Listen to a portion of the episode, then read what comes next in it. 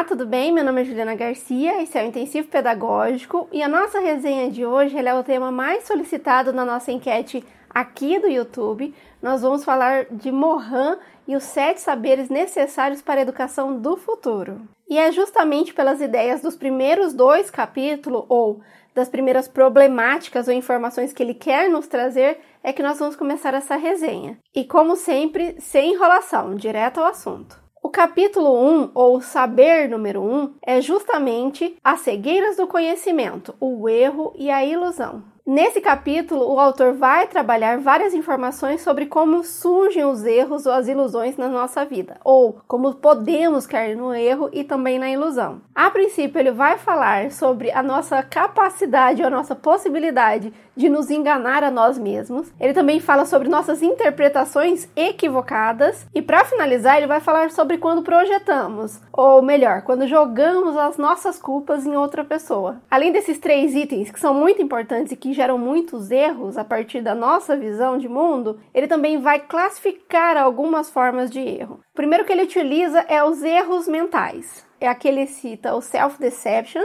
que é quando nós mentimos para nós mesmos.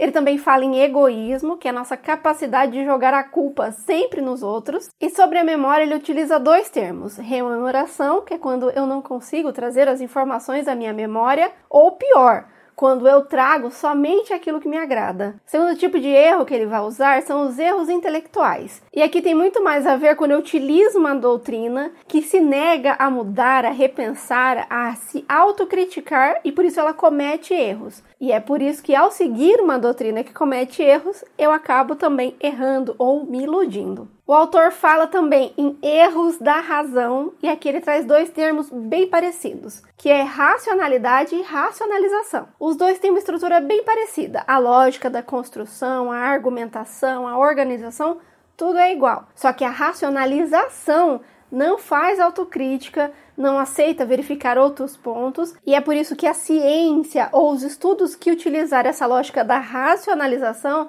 também estarão mais propensos a cometer erros. Assim como os erros intelectuais, em que a doutrina pode não fazer uma autocrítica e cometer erros, ele utiliza também a ideia de paradigmas, que no nosso dia a dia quase sempre a gente utiliza termos como concepções, regras, crenças para falar quais são os nossos paradigmas. E ele diz que paradigmas são inconscientes que afetam o consciente. Quando nós não revemos ou não fazemos autocrítica dessas regras e crenças, acabamos agindo de forma errônea. E para finalizar, ele usa o termo imprinting, que tem uma ideia de impressão aquele primeiro momento em que todos os animais, inclusive os humanos, recebem as primeiras informações, seja do meio, da família, da escola. Essas primeiras informações acabam passando por nós como algo normal. E aí ele questiona ou ele nos faz refletir sobre o que é realmente normal. Às vezes essa normalidade, essa normatização ou normose pode nos levar a muitos erros. O saber ou capítulo número 2 os princípios do saber pertinente. O autor vai falar que nós precisamos ou estamos num momento muito adequado para reformar o nosso pensamento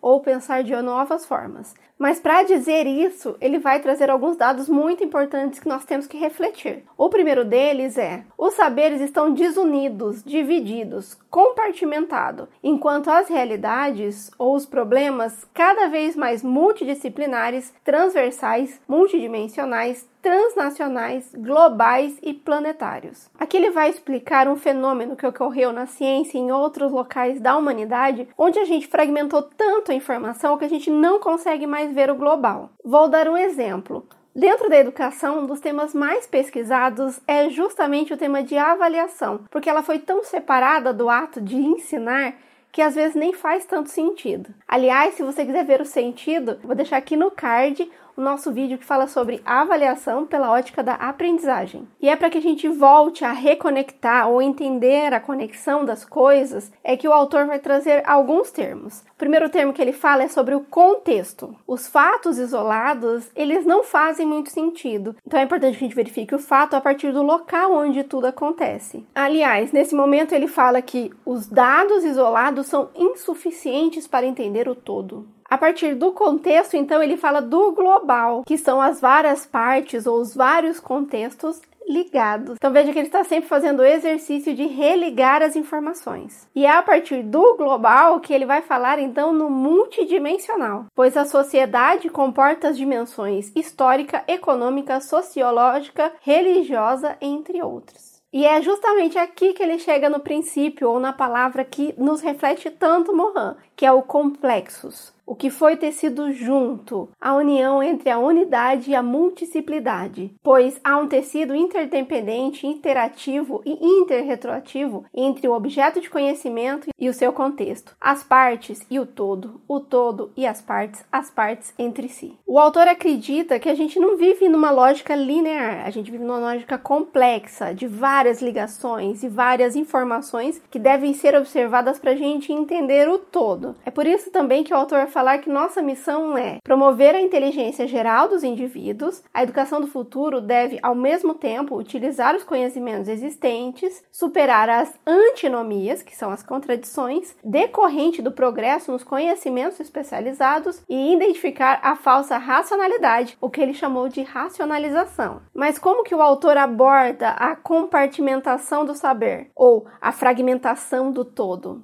O primeiro que ele vai citar é a hiperespecialização. Então, existe uma especialização da especialização, que isso perde tanto a visão global quanto o essencial, que realmente é importante. Ele também vai falar de uma tendência da redução do que é complexo ao simples. Então, eu simplifico tanto que também depois não consigo mais ver o global, o todo. E para final ele fala em dispersão, que é justamente essa ideia de uma inteligência fragmentada, parcelada, retirada, que rompe o complexo do mundo ou que não deixa mais eu enxergar o quanto o mundo é complexo, o quanto as relações são complexas. Falando nisso, se você gosta de resenhas de educação e também de legislação educacional, não se esqueça de se inscrever nesse canal porque a gente tem conteúdo inédito toda semana. Mas é claro que o autor não vai parar por aqui, não vai trazer só a problemática, ele vai trazer suas reflexões. E a partir dos próximos dois capítulos, ele fala de como a gente pode reagrupar ou rearranjar todo esse conhecimento que foi fragmentado, ensinar a condição humana e ensinar a identidade terrena.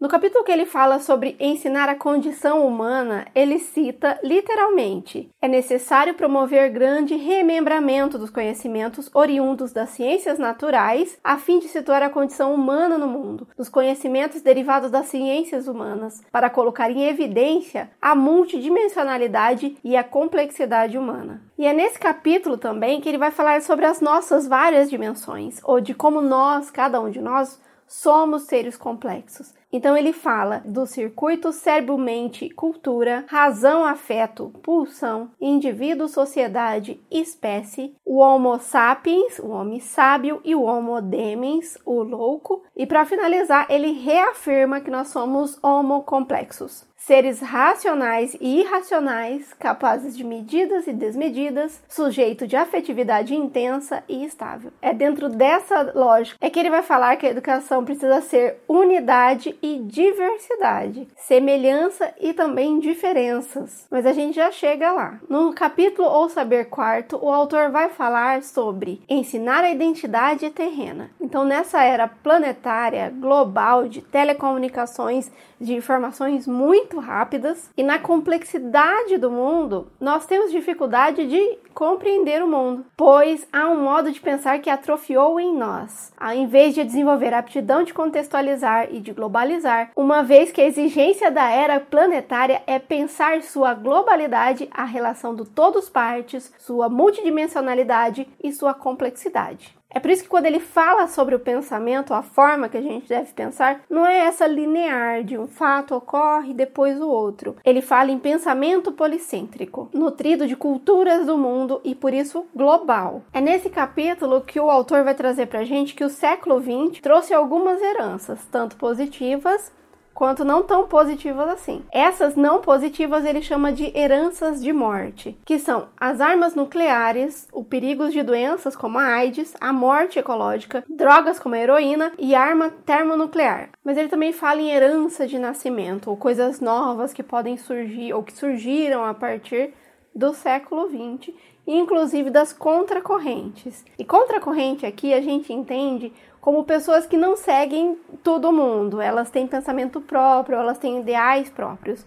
E essas pessoas acabam fazendo a diferença. Ou, nas palavras do autor, elas não seguem a lógica mortífera são exemplos disso. Pessoas que querem qualidade não ficam fixadas na quantidade, pessoas que não dão tanto valor ao consumismo, ou mesmo pessoas que têm um pensamento mais pacificador e não têm tanta vontade de entrar em discussões de ódio ou de guerra. Isso para o autor é importante porque, segundo ele, uma das aprendizagens que nós temos que ter enquanto seres humanos é estar aqui, nessa globalização. E isso significa saber viver, dividir, compartilhar e se comunicar com culturas diversificadas. E é dentro dessa lógica que o autor cita: estamos comprometidos na escala da humanidade planetária, na obra essencial da vida, que é resistir à morte, civilizar e solidarizar a Terra, transformar a espécie humana em verdadeira humanidade. Torna-se o objetivo fundamental e global de toda educação que aspira não apenas ao progresso, mas à sobrevida da humanidade.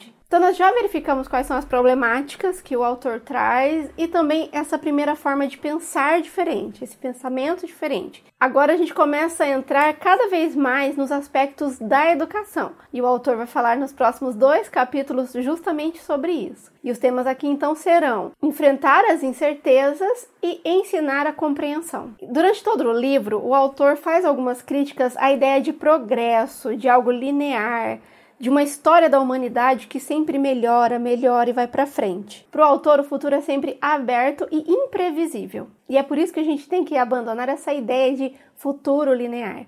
Ele cita que algumas populações antigas falavam em ciclos, Nesse momento, o autor também fala sobre a dificuldade de prever o novo, porque se eu prevejo, ele não é novo. E também se eu sei como criar, ele não é uma criação. E aqui que ele diz que toda evolução é o fruto de um desvio bem sucedido. Um exemplo bem prático disso é a Coca-Cola. Ela foi criada para ser um remédio e se tornou o refrigerante mais vendido do mundo. Mas é claro que o autor não fala só em inovações. Ele fala também que os desvios trazem destruições o exemplo disso era o Einstein, que era um pacifista, mas que as suas descobertas acabaram possibilitando a criação da bomba atômica que dizimou Hiroshima e Nagasaki. E é dentro dessa lógica que o autor usa o termo interretroações. A ação não corre apenas o risco de fracasso, mas de desvio ou de perversão de seu sentido inicial, e pode até mesmo voltar-se contra seus iniciadores. O autor vai trazer essa reflexão porque, para ele, a história é uma ação consecutiva de organização, desorganização e organização. A ideia do pêndulo. Uma hora no polo positivo e outra hora em um polo negativo. É por isso que ele fala em momentos de civilização, outros de barbárie, criação, destruição, gênese e morte. E é por saber disso tudo e por ter esse conhecimento sobre a história e sobre o momento e por não acreditar que o progresso ou que a vida é linear, é que ele traz o termo a ecologia da ação. E aqui é quando a gente tem a possibilidade de verificar a nossa ação tendo em vista três conceitos. O primeiro é o risco e precaução que eu devo ter em toda a ação ou para tomar as minhas decisões, fins e meio, e o autor vai dizer que os fins e os meios nem sempre têm relação, então nem sempre quando eu faço uma coisa com um fim construtivo eu terei um fim construtivo também, eu posso trazer algo destrutivo, que é o exemplo do Einstein, e eu posso também fazer alguma coisa que possa parecer destrutivo no início e ele me traga frutos melhores, ou ele proporcione para as pessoas coisas melhores. Então, veja, a relação do que eu faço e do que ocorre, ação e reação, ela nem sempre tem essa ligação tão lógica como a gente costuma pensar no nosso dia a dia. E é dentro desse mundo complexo, cheio de variáveis, que ele fala que toda ação que a gente vai tomar, ela pode seguir dois caminhos. O primeiro é eu ter total consciência de que eu estou chutando. Na verdade, ele fala apostando. Eu estou apostando que essa decisão que eu tomo vai me trazer as consequências que eu quero. Mas como você já viu, nada é tão certo ou, linear como parece. E a segunda forma é utilizar estratégias. E para usar estratégias, eu tenho que ter sempre em mente que as coisas são imprevisíveis, que elas não são lineares e que não há tantas certezas assim no mundo.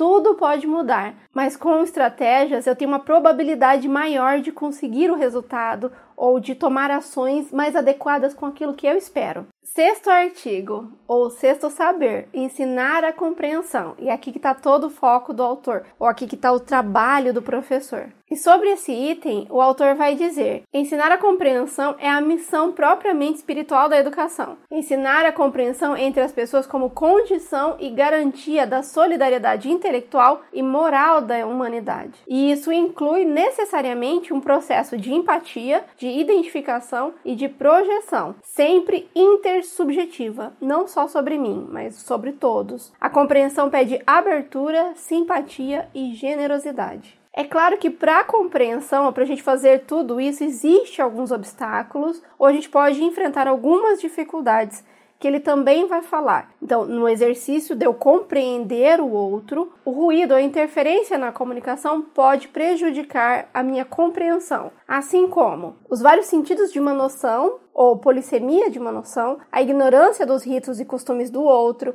a incompreensão dos valores imperativos, incompreensão dos imperativos éticos da cultura, impossibilidade de compreender as ideias ou os argumentos de outra visão de mundo, ou impossibilidade de compreensão de uma estrutura mental em relação a outra, ou seja, pessoas que pensam diferente de mim, pessoas que têm valores diferentes do meu e pessoas que seguem éticas diferentes da minha. Isso são os desafios de quem quer compreender. Além disso, o autor também traz termos muito ligados ao eu, ao egocentrismo ou à minha dificuldade de perceber o outro, ou principalmente a minha facilidade em jogar a minha culpa, as minhas culpas em outras pessoas. E ele vai falar que para compreensão, tanto o egocentrismo quanto o etnocentrismo, ou seja, a minha nação é o centro do mundo, quanto o sociocentrismo, o meu grupinho é maior do que o mundo, também são fatores que dificultam a gente a compreender o todo. E é aqui que o autor vai falar então que diante dessas dificuldades existem algumas ações que a gente pode realizar. E são elas a ética da compreensão. Então ele vai dar um exemplo de, da compreensão da incompreensão.